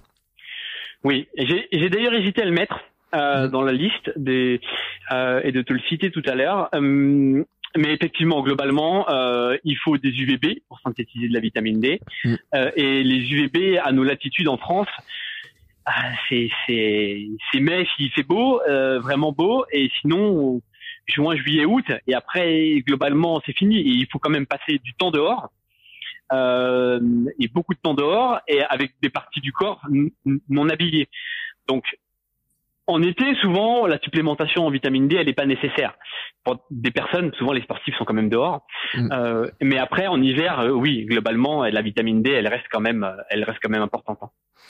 Euh, il y a des parce que il y a beaucoup de compléments alimentaires à base de vitamine D. Il y a eu aussi des comment s'appelle des il y a des petites polémiques hein, sur l'histoire parce qu'on avait parlé sur le, fait que les laits végétaux ne s'appellent plus les végétaux mais qu'en contrepartie aussi ils ont enlevé la, la vitamine D qui est ajoutée dedans par les algues etc ouais et le calcium aussi ouais. Ouais et le calcium aussi donc ce qui fait que euh, finalement, euh, le lait d'amande euh, qui pouvait pallier certains trucs. Alors, je parle du lait d'amande, mais il y en a d'autres. Euh, finalement, quand on regarde dedans, il reste, il reste plus grand chose. Hein. Ah bah, il reste que de la, il reste que euh, quelques pourcents d'amande, 2-3% d'amande et de l'eau. Donc oui, effectivement, le prix n'en vaut pas la chandelle, je pense. Ouais, c'est-à-dire que en apport, on va dire sur les nutriments que ça apporte, un litre de lait d'amande, franchement, ça apporte pas grand-chose pour un tarif qui est super élevé, quoi. Ah oui, non, non, il reste clairement, il reste plus rien. Il vaut mieux, je pense, euh, prendre une purée d'amande euh, du commerce. Euh, tu prends une cuillère à café, tu mets ça dans de l'eau, tu mélanges, ou tu mets ça dans ton dans ton mixeur, tu fais un coup de mixeur et ça, ça t'aura coûté dix fois moins cher et c'est exactement la même chose. Hein. Mm, mm. Bon, moi je la mange à la petite cuillère, la purée d'amande, mais bon. Bah, t'as, raison aussi. bon, purée cacahuète aussi. Eh, attends, tu me désignes pas la purée cacahuète, donc j'ose pas t'en parler. Je l'avais déjà, la dernière fois on en avait déjà parlé. Tu connais mon avis. Ouais. donc ça, on la garde euh, et hop, elle est marquée et tout. J'ai des grands débats et tout. Il y a des grands débats. Et vous c'est ton produit, c'est ton petit produit fétiche. Vous voyez pas les messages Instagram que je reçois, mais il y a des gens qui m'envoient, me disent j'ai goûté celle-ci, j'ai goûté celle-là et tout. Ah tiens, je te conseille ça. On se fait des échanges et tout. Alors non pas de peau, mais de, de marques, de références. mais ça c'est mon truc. Hein. C'est le, je, lance un club. Après le Hamster Running Club, il y aura le le Peanut Butter Running Club ou je sais pas comment appeler ça. Euh, il m'en reste un quand même dans la liste dont on n'a pas parlé jusqu'à maintenant. Euh, alors, on n'a pas parlé du sodium ni des oméga 3, parce que les oméga 3, on en parle partout, partout, partout. Euh, tiens, on va commencer par les oméga 3 et on finira par le sodium. Oméga 3, euh, pour nous, sportifs, endurants, etc., on a un risque particulier? Oui. Parce que on en a besoin surtout pour réguler l'inflammation. Mm. Donc, ben, forcément, lorsqu'on a un gros volume d'entraînement, on a, on a forcément je vais simplifier un petit peu, mais des petits bobos euh, partout. Et mmh. donc on a on a une inflammation qui est quand même et qui est quand même à traiter. Et donc les oméga 3 vont vont jouer un rôle euh, sur cette inflammation là. Donc ça c'est important chez les sportifs. Et après il y a aussi euh, au niveau neuronal. On sait maintenant qu'un déficit en oméga 3, c'est des risques accrus de Alzheimer et d'autres maladies euh, neurodégénératives. Euh, donc là, c'est pas que lié aux sportifs, mais il faut quand même globalement faire attention. Et je constate malheureusement trop souvent que les, les apports en oméga 3 sont beaucoup trop faibles. Mm. Euh, et alors, on en parlera après justement de quelques aliments. Alors, parce que, comme tu le dis, hein, il y a plein d'aliments, il y a plein après comment on les apprécie et tout. On en parlera à la fin, on parlera de ça. Euh, je voudrais quand même qu'on dise un mot sur le sodium, parce que moi, je t'ai dit, je sais que je manque. Je fais pas parce que moi, j'oublie de saler les plats. Euh, à midi, je me suis surpris, j'ai dit tiens, je vais mettre un petit peu de sel comme ça dedans et tout. Mais pour autant, enfin, il faut y faire gaffe à ce truc-là. Tu l'as mis dans ta liste des trucs prioritaires auxquels on doit faire vraiment attention dans les carences. Euh, pourquoi?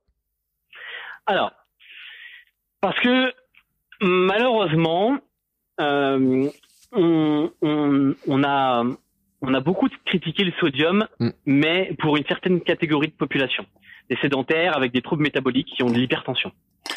Et je mets à part cette catégorie de population. Mm. Euh, si on reprend le sportif, un sportif qui s'entraîne une heure par jour, c'est à peu près, et là c'est pareil, c'est une moyenne, un litre de transpiration et donc un gramme de sodium de perdu. Mm. Donc, le sportif qui entend à longueur de journée euh, ne mangez pas salé, ne mangez pas salé, etc., il va pas saler. Mm. Sauf que le sportif qui s'entraîne, surtout en été, 15-20 euh, heures semaine par exemple, bah, ça fait des quantités de sodium perdues énormes. Ouais. Et donc, ben, le sodium, on en a besoin. le sodium, ça reste euh, un nutriment qui est qui est vital. Euh, on en a besoin pour bah, le système nerveux et la contraction musculaire. Donc les crampes peuvent être, c'est pas la seule cause, mais peuvent être une cause de manque de sodium. Mm. Euh, il y a aussi euh, la régulation, la, la, pompe à protons pour faire entrer et sortir des, des nutriments de la cellule, on a aussi besoin de sodium. Mm. Euh, et voilà, d'une manière générale, le sodium, on en a aussi besoin pour le système cardiovasculaire, etc. Donc pour toute cette tranche de la population sportive, le sodium, il est vraiment euh, vraiment important. Euh, J'avais fait un podcast dédié euh, dédié sur ça. Le sodium, on pourrait y passer une heure à discuter, et encore peut-être même plus que ça. Euh, mais je pense qu'il faut vraiment y faire attention. Plus l'effort est long, plus il faut y faire attention. Plus il fait chaud, plus il faut y faire attention. Et après, il y a aussi un facteur. Je reviens toujours pareil, je radote individuel. Mm. Euh, on ne perd pas le même taux de sodium dans la transpiration. Tout le monde ne transpire pas la même quantité également. Mm. Euh, et donc, les besoins vont être vont être différents. Donc, si j'avais un conseil sur le sodium, parce que le sodium, on peut pas l'objectiver dans une prise de sang. Alors, pardon, on peut l'objectiver dans une prise de sang, mais si vraiment il en manque, c'est qu'il y a un problème euh, hormonal, rénal, etc. Mm. Sinon, globalement, le sang il est bien régulé au niveau sodium, mais ça veut pas dire qu'il y en a suffisamment dans les tissus. Mm. Et donc, je dis souvent aux gens de manger salé au goût. On a des récepteurs au sodium pas mauvais. Ouais. Euh, si c'est trop salé, tu le mangeras pas. Si c'est trop sucré, tu le mangeras, tu te diras que c'était un peu trop sucré, mais tu le mangeras quand même. Oui, je te confirme. Voilà. Euh, euh, bon, à, part le sel, euh, on peut on peut en trouver où le sodium? Bah, ça va être essentiellement le sel, effectivement, en tout cas dans l'alimentation de tous les jours. Après, euh, ceinture, Mm. euh, minéraux de Vichy, parce que ça va être du bicarbonate de sodium, qui est intéressant pour tamponner l'acidité. Euh, voilà, Bon, ça c'est tombe bien. J'en ai toujours une bouteille à la maison. Euh... bon, après, attends, il y a quand même une question. Euh, il faudra en consommer combien? Ah, là c'est variable. C'est, c'est là, tu vois, c'est ça peut être euh, ça peut être 2-3 grammes. si C'est quelqu'un qui est peu sensible, qui transpire pas beaucoup, qui fait pas beaucoup d'activité physique, Mhm. comme euh, comme euh, comme 5-6 grammes en été chez certains. Mais enfin, tu vois, par exemple, pour de la, on peut pas compenser ça en buvant juste une bouteille de, de, de ceinture, quoi. Alors si tu pourrais, sou- souvent ce que j'ai quand même tendance à conseiller, une petite base comme ça, allez un, un petit tips. Mm. Euh, en hiver ou même en été, un petit footing de 45 minutes, une heure, j'ai tendance à conseiller euh, 250, 300 millilitres de sodium. Si on fait un peu plus, allez une heure et demie, on transpire un peu plus, ou on fait du home trainer, 500 millilitres. Donc, un verre de 500 ml, quoi, par exemple, de Vichy Célestin ou de ceinture? Oui, oui. Alors, Vichy, elle est moins riche en sodium. Ouais, Il en faut ouais. quasiment deux fois plus que de la ceinture. Là, c'est Ouais. c'est en, en, en ceinture que je parlais. En ceinture. En- Euh, En, litre de ceinture, on, oui. on court 40 minutes, 200 millilitres à peu près, un grand verre, quoi. Enfin, un verre euh, Oui. normal. Et puis sinon, on augmente le taille de verre après. Ouais, bah 500 millilitres, ça fait quasiment une demi-bouteille. Mm. Si on fait une grosse séance de home trainer, par exemple d'une heure quinze, Ouais. ou si on va courir une heure et demie en été. Et après, euh, bah, si on fait euh, si on fait le tour du Sancy en plein été, par exemple, on peut on peut passer la bouteille complète. Hein. Ah bah, surtout en plein été, il fait 40 degrés autour du Sancy. Non, mais quelle idée, Oui. faire le tour du Sancy en plein été aussi. bah, après, eh, attends, c'est une blague. Pour ceux qui ne connaissent pas le Sancy, c'est en Auvergne, hein, forcément, c'est le, le sommet euh, des sommets. Euh, toi, en- je disais en été, il peut y faire 40 degrés. Moi, en été, j'ai fait un trail sous la neige, un trail de la perdrix qui passe au pied du Sancy. Donc, on a les deux, mais c'est vrai que je comprends, euh, je comprends tout à fait l'image. Pour ceux qui comprennent pas l'image, vous venez en Auvergne, vous allez voir le magnifique Sancy, hein, la beauté du Sancy. Vous Il faut venir le bonjour. Ouais, c'est ça. Faut venir le bon. Non, mais après, globalement, c'est vrai que c'est toujours pas de bol quand tu prends une course en disant je vais avoir une belle vue sur le Sancy, que t'es dans le brouillard et la neige. Mais c'est c'est pas de bol. Ça- il faut rappeler que l'Auvergne Ouais. c'est la montagne quand même. Hein. C'est pas la plus haute des montagnes du monde, mais c'est quand même de la Et montagne. puis c'est une des premières montagnes à partir, enfin c'est la première même à partir de de l'Atlantique, donc ça accroche quand même beaucoup Mm. les nuages. Bah ouais, ça, on les bloque. C'est, on joue notre petit rôle à nous, tu sais. C'est petite montagne, mais euh, grand rôle quand même. Euh, Il y a quand même une question qui est vraiment importante parce que là, on a fait le tour de, de tous ces, ces, ces trucs principaux. Alors, bien sûr, on pourrait le dire, il y en a énormément. Mais Oui. il y a un truc, tu dis, détectable dans les, euh, dans les labos, dans les analyses, etc. Et ça, il faut en parler parce que c'est un point qui est vraiment important. Euh, ceux qui suivent ton compte Instagram, c'est que tu en parles régulièrement parce que je t'ai vu faire des copies ou en montrant que dans les prises de sang, dans les labos, etc. Il y a un truc qui cloche, c'est que c'est c'est c'est pas détecté de la façon dont il faudrait que ça soit détecté. Ouais, en fait, les normes, c'est souvent une problématique euh, parce que c'est des normes statistiques. Mm. Donc, ce qu'il faut bien comprendre, c'est que euh, la, la petite personne âgée qui va vérifier son taux de fer et euh, le sportif, on va utiliser la même norme. Mm. Bon, déjà là, on a une première problématique. Euh, et on a aussi parfois des normes qui sont beaucoup trop grandes. Euh, je peux prendre l'exemple sur euh, la thyroïde, par exemple. C'est un peu la norme est tellement grande que c'est comme si je te, tu me dis, je fais 1m75, c'est quoi mon poids de forme mm. Et du coup, je te répondrais, bah, entre 45 kg et 150 kg. Ouais, ça ressemble à mes prises de sang. Voilà, la norme c'est ça. Donc si tu fais 45, je te dirais que c'est bon. Si tu fais 150, 149, je te dirais que c'est bon. 151, mm. je te dirais que t'es peut-être un peu gros. Mm. Bah non, c'est pas, c'est pas si, tu vois, déjà, on passe pas de tout, de tout ou rien. Quand on passe de l'autre côté de la norme, pourquoi on, on pourrait qualifier qu'il y a une carence euh, à partir d'une certaine valeur? Déjà, c'est aussi individuel, en fonction de la personne, en fonction du poids, de son activité physique, de son mm. sexe, etc. Donc ça, c'est une première problématique.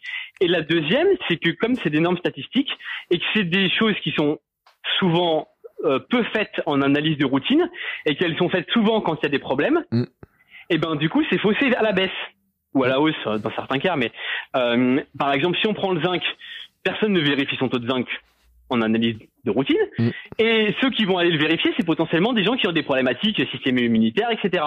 Et donc, on va se retrouver avec bah, des gens qui sont carencés, donc la norme, elle baisse. Mm. Et donc, le sportif qui va vérifier son taux de zinc, il va se retrouver à être comparé avec des personnes qui ne sont pas en bonne santé. Mm. Et même pire que ça, c'est qu'on a aussi des labos qui n'utilisent pas les mêmes normes. Mm. J'ai en France deux, trois labos que je vois régulièrement passer. Les taux de zinc, par exemple, sont pas les mêmes. On a un haut de norme à 1000 alors que le deuxième labo a un haut de norme à 1500. Mm. Et pire que ça, en Belgique, la norme commence à 1000. Mm. Le bas de la norme est à 1000. C'est-à-dire qu'il y a un des labos en France où tout le monde, quand on est dans la norme, tout le monde est carencé. Mm. Voilà. Euh, comment Donc c'est là où il faut se faire, il faut se faire accompagner clairement parce que euh, il y a des normes santé qui sont qui sont utilisées. Il faut aussi mettre en regard avec le contexte de la personne, si la personne a des symptômes, si la personne n'a pas de symptômes, euh, etc. Donc là, il faut se faire accompagner par quelqu'un qui maîtrise les analyses, les, les analyses micronutritionnelles. Ouais, et, c'est vrai, et c'est important cette histoire-là parce qu'on en parlait l'autre jour avec ma femme aussi, euh, qui euh, dans ses études de, euh, de naturopathie, elle, a vu aussi ces trucs-là. Il y, a eu des discussions, etc. Et moi, ma dernière prise de sang, j'ai demandé à mon médecin, je dis bon bah euh, je cours, elle me dit ah bah je vais vous mettre le fer, etc. Mais finalement, grosso modo, elle m'a dit tout va bien. c'est sans bon, elle sait que je cours un peu, enfin on a un peu expliqué, mais le par rapport à ce que tu viens de dire, c'est vrai que si la norme elle est dedans, enfin il y a la question de la norme, mais c'est vraiment à des personnes qui savent les lire précisément et qui connaissent notre parcours, ce qu'on fait comme activité, tout ce qu'on fait, qu'elles peuvent le dire si on est dedans ou pas. Oui, oui, parce que la norme de la, bah, le fer, souvent on n'utilise que la ferritine, mm. qui est qu'une partie du bilan martial. Hein. Du coup, on loupe qu'une, on loupe une, potentiellement une grosse partie du problème. Mais oui, je vais pas trop rentrer dans le détail, mais euh, du coup, on peut se retrouver avec une personne avec une ferritine à 35 ou 40, bon, et se dire tout va bien. Sauf qu'en réalité, elle a des symptômes de carence en fer, parce que les normes santé du, pour la ferritine, c'est plutôt au-dessus de 60.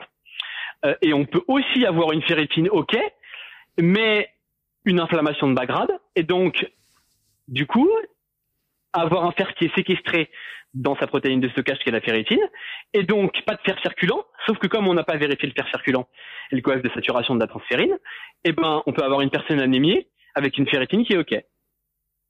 Voilà, on en revient, il faut regarder le contexte global et échanger avec la personne, euh, et pas simplement regarder la norme du labo. Euh, mais là, le médecin, la problématique, c'est qu'ils sont pas formés sur cette partie-là, sauf une, une petite partie des médecins. C'est aussi pas leur job faut pas se le cacher. Euh, donc voilà, il faut aussi savoir se remettre à des personnes qui, qui maîtrisent un peu plus ce sujet, euh, dont et dont c'est le c'est le métier. J'ai voilà, j'irai pas j'irai pas soigner euh, ce que fait certains médecins. J'ai aucune compétence sur ce sujet-là. Mm. Voilà, c'est pas c'est pas le débat. Mais il faut dire quand même, bon, c'est euh, sur, la, sur les médecins, c'est un grand débat que j'ai dans la famille et, qui a un peu de mal à comprendre là-dessus. Euh, bon, un médecin, on va le voir quand on est malade. En général, il est là pour soigner, mais oui. j'ai quand même croisé peu de médecins qui donnaient des conseils. Alors j'en ai eu une dans ma vie quand même, et, euh, et ma nouvelle, mon nouveau médecin, parce que l'autre est parti à la retraite, mais le nouveau médecin est aussi dans cette logique-là qui, fait la différence quand même entre soigner la maladie et faire en sorte qu'on soit en pleine santé et de la ah, meilleure santé possible. J'aime bien que tu me dises ça parce que je le dis souvent. C'est que tu prends un curseur, t'as maladie d'un côté et pleine santé de l'autre. Mm. Et au milieu, t'as toutes les nuances de gris possibles. Mm. Et où est-ce que tu te situes aujourd'hui? Est-ce que tu peux dire aujourd'hui que tu es en pleine forme et en pleine santé? Est-ce que tu peux me dire que tu es malade? Mm. Potentiellement, tu peux me dire l'un ou l'autre. Mais souvent, les gens, ils sont quand même au milieu. Ouais. Et où au milieu? Bah, ils savent pas trop. Hein. Ils savent pas trop. Et là, il faut, il faut une vraie anamnèse. Il faut discuter. Euh, et c'est pas. Euh, et puis là, on peut revenir à la problématique euh, qu'ont les médecins aujourd'hui avec leur grève, etc. Que euh, parce que une consultation en 10 ou 15 minutes, ils n'ont pas le temps mm. de de traiter cette partie-là. Ils n'ont pas le temps de donner des conseils sur le sommeil, sur l'activité physique, sur la nutrition, etc. Ils vont, ils vont peut-être les meilleurs d'entre eux, ils vont donner quelques conseils, mais ça va se limiter à des conseils génériques. Ils vont pas avoir le temps de d'analyser une prise de sang, euh, d'analyser euh, la vie de tous les jours de la personne, d'analyser euh, son entraînement, son mode de vie, son stress, euh, un bilan euh, un bilan complet, alors complet c'est entre gros guillemets je devrais dire, c'est plusieurs heures de boulot. Ouais. C'est pas 15 minutes de consultant. Ouais. Non, mais c'est sûr. Et c'est là où, euh, où on voit, en, en, fait, l'un des freins, c'est que, euh, bon, après, il y a leur formation aussi, je pense, sur des choses, etc. Mais que globalement, euh, c'est compliqué d'arriver à faire le bilan de savoir si t'es en bonne santé ou si t'es juste pas, malade en, en, quelques minutes. Ah oui, non, clairement, ils, ils ont pas le temps. Et puis, 25 euros, il faut pas non plus espérer passer une heure dans le cabinet du médecin. Ah, ça, moi, je, je, dis rien parce que la dernière fois, j'ai passé une heure et quart pour 25 euros. Mais ah bon, t'as eu la chance, mais il a pas gagné beaucoup d'argent avec toi en tout cas. Non, il a pas gagné beaucoup d'argent, mais euh, en fait, elle a une, une vision. Non, mais ce qui est très intéressant, et je le dis parce que c'est rare et tout, c'est euh, avant j'ai un médecin généraliste classique, et puis euh, comme elle prend sa retraite, j'ai dû changer de médecin généraliste, je suis en train de changer, et j'ai un médecin généraliste qui est formé aussi à des choses autour de la naturopathie, autour de, enfin pas naturopathie, mais tu vois des trucs un petit peu qui, qui vont aussi sur d'autres aspects, tu vois, sur euh, mhm. aussi sur le, les émotions, sur d'autres choses comme ça, en fait.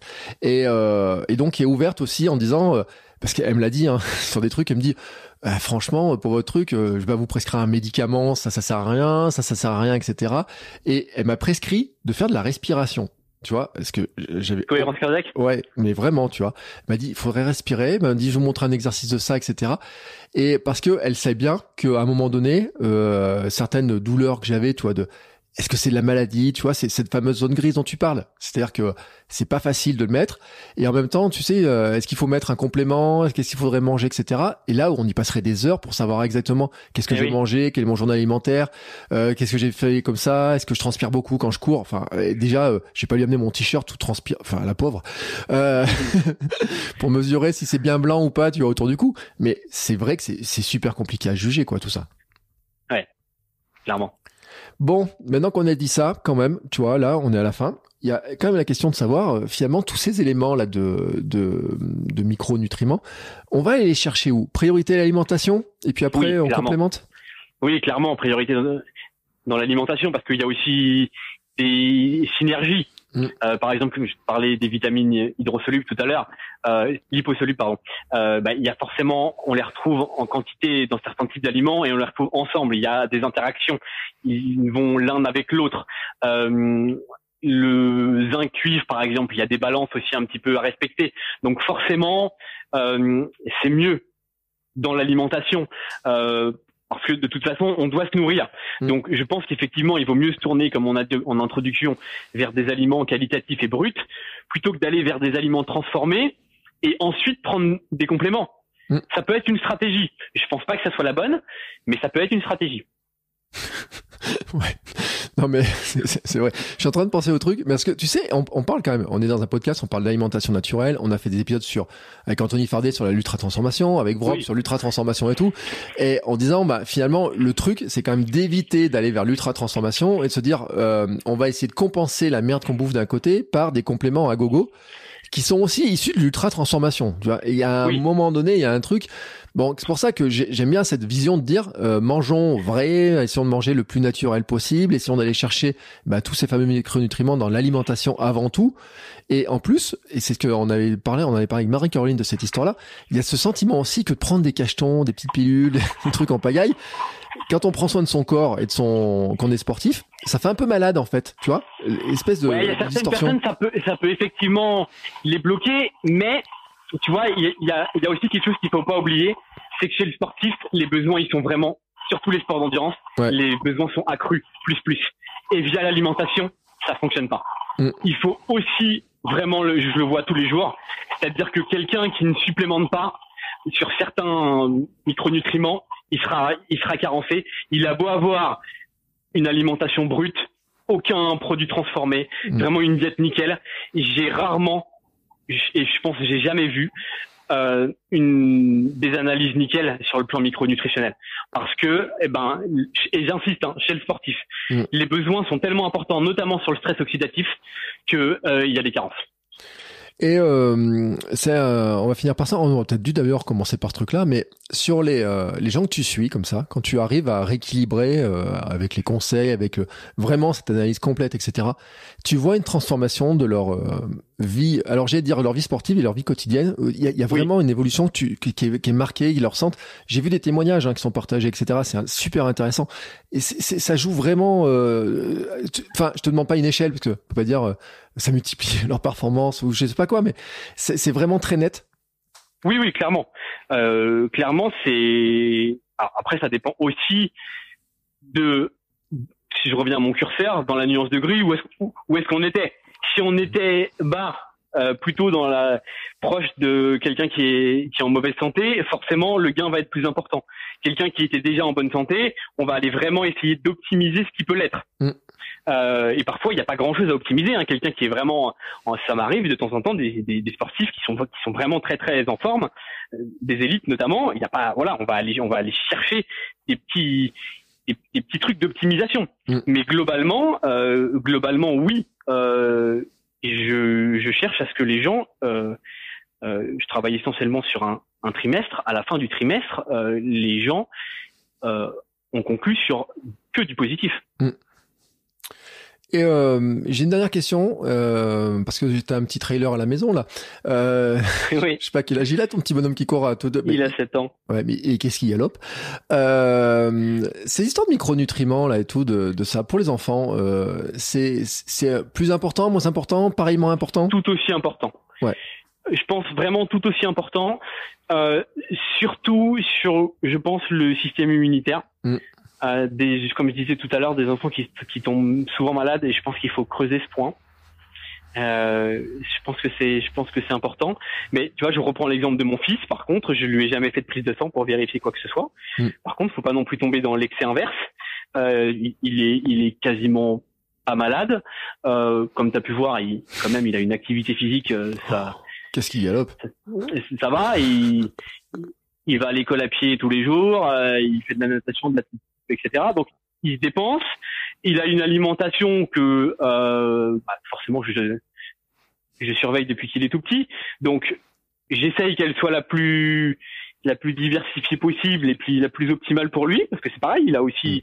des petites problématiques intestinales notamment qui font qu'il peut pas il y a des choses qu'il peut pas manger euh, mais j'ai pas été j'ai pas été poussé plus que ça il prend de la vitamine D euh, mais globalement euh, ça s'arrête là. Par contre, oui, euh, j'ai dans mon entourage où je vois passer des fois des enfants qui, malheureusement, eh ben, ont des, carences importantes en fer, en zinc, euh, en B12, alors que c'est des enfants qui ont euh, qui ont même pas 10 ans. Ouais. Bah, ils ont pas de carence en sucre, par contre. Ah non, ça, non, ça c'est rare. Voir, c'est pas possible. Et pour la petite anecdote, mon fils, qui mange pas de sucre, hein, jamais, il n'a pas perdu ses dents. C'est le seul de sa classe à ne pas avoir, à ne avoir perdu aucune dent. Ouais. Alors je je sais pas, j'ai jamais trouvé d'études ou de liens etc sur cet aspect, Mais euh, c'est une question que je me pose, c'est un peu bizarre. Et il a pas des soucis dans les. Euh, c'est une question vraiment très personnelle, mais il a pas des soucis dans les euh, les, les goûters d'anniversaire avec ses copains, ses copines, etc. Parce que. ah oui. nous. même question. Ouais, nous à la maison, quand on fait des gâteaux de, pour l'anniversaire de ma fille, mais qui est drôle, elle a 5 ans, toutes ses petites copines de l'école viennent, enfin toutes. On a invité quatre parce que après ça faisait trop. Il y en a aucune qui a aimé ce que ma fille adore, les énergie balls et tout, les petits gâteaux, etc. On va au truc de musique, on fait un gâteau, les gamins, il y a une gamine, elle me regarde, elle me fait, hein, il est pas bon. Et puis à côté, elle se gaffe de bonbons et de trucs euh, industriels super sucrés. Euh, c'est que la mienne ou le tien, il est aussi un peu comme ça là? Non, le mien est comme ça. Euh, mais après, il a, le mien a quand même un gros biais parce que déjà, je travaille de chez moi, donc euh, il entend les conversations que j'ai. Ouais. Euh, donc forcément, il, voilà, il sait des choses sur l'alimentation que des enfants de son âge ne savent pas. Mm. Et donc, euh, bah, puis aussi, a, c'est des choses qu'il n'y a pas dans mes placards, donc forcément, il ne les consomme pas. Mm. Quand il va chez les autres, du coup, il ne mange pas de ces choses-là, il aime pas de toute façon. Euh, voire même quand il, des fois, fois, il est invité quelque part, il revient avec un petit sac avec des bonbons euh, ou des choses comme ça, il les met à la poubelle de lui-même, mais j'ai même pas besoin de lui dire. ouais, voilà, donc euh, j'ai, c'est, c'est devenu, c'est ancré, c'est comme ça, c'est son éducation qui a fait, qui a fait que. Mm. Et mais alors, par contre, je pense qu'il faut aussi faire preuve de beaucoup de pédagogie. C'est-à-dire que quand il était petit, il m'a forcément demandé parce qu'il voit les autres faire. Mm. Du coup, ben oui, euh, je lui explique pourquoi. Je lui dis pas non, c'est pas bien et puis fin de la discussion. Je lui explique pourquoi c'est pas bien. Euh, je lui donne des exemples, par exemple, de personnes dans ma famille qui peuvent avoir des problématiques de diabète, etc. Je lui explique des choses comme ça. Je et j'essaye de qu'ils comprennent. Mm. C'est surtout, c'est surtout ça. J'impose pas, enfin j'impose pas.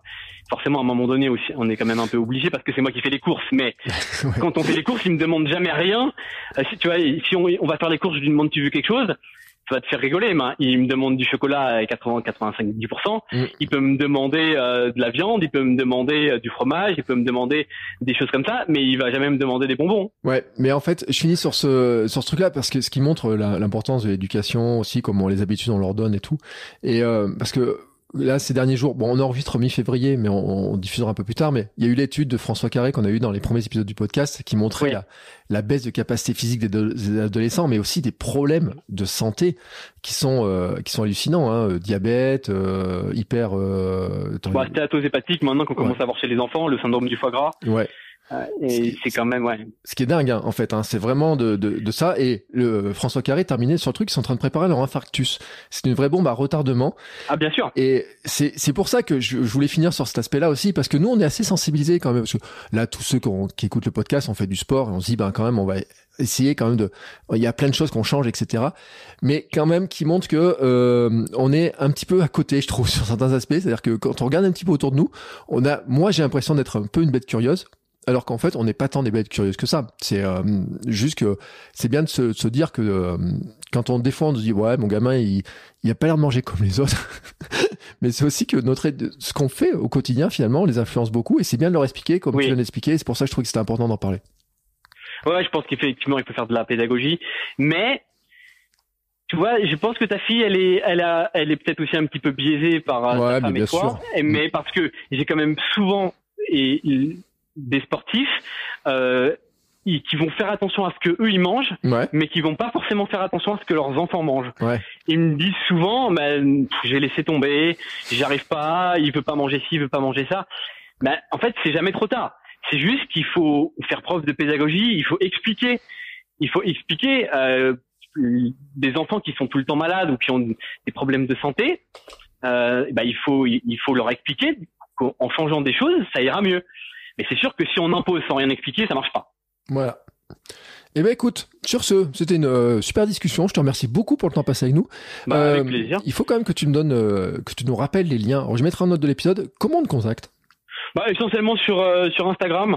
Je fonctionne quand même beaucoup bouche à oreille euh, mm. parce que le monde de, du trail et de l'ultra trail est quand même assez petit, donc c'est souvent comme ça que ça se ça se fait. Et je t'ai pas demandé, t'as un objectif, tu fais des trucs, hein, des, des, des, courses, des choses comme ça là Non, là en ce moment, j'avais mis un petit peu en stand-by avec la période Covid, et puis pour le moment, j'ai pas j'ai pas remis en route. Je faisais de l'ultra, c'est quand même très chronophage. Mm. Euh, j'avais fait l'UTPMA, l'Ultra au Templier, etc. Bon, c'est des prépas qui me prennent un peu de, un peu de temps que j'ai un peu moins en ce moment. Mais écoute, en tout cas, moi je le dis parce que ton compte, tu relèves souvent des informations, tu relèves beaucoup de trucs, ça permet de comprendre beaucoup de choses pour ceux qui s'intéressent. Donc je mettrai le lien dans les notes de l'épisode. En tout cas, je te remercie beaucoup pour le temps passé parce que et on a vraiment creusé le sujet, on a vu vraiment de choses et je le dis parce qu'il y a encore plein de choses à voir. Ah oui, euh, C'est vraiment dingue. Mais c'est vrai, cette histoire des carences, c'était important d'en parler parce que souvent en fait on, regarde un côté de la nutrition et on regarde pas l'autre côté de la nutrition. Et comme tu l'as bien dit bah, il faut regarder tout l'ensemble qui est vraiment super important. Et c'est vraiment un sujet qui est, qui est, passionnant parce qu'on se rend pas compte hein, de tout ce qu'on a dans notre petit corps euh, et de, des conséquences que ça peut avoir pour nous sur le sport et que le sport peut avoir dessus. Et donc je te remercie beaucoup beaucoup beaucoup pour le temps passé avec nous. Et puis euh, bah écoutez nous on se retrouve très bientôt pour un nouvel épisode. Je vous dis pas l'invité parce que euh, ça sera la surprise.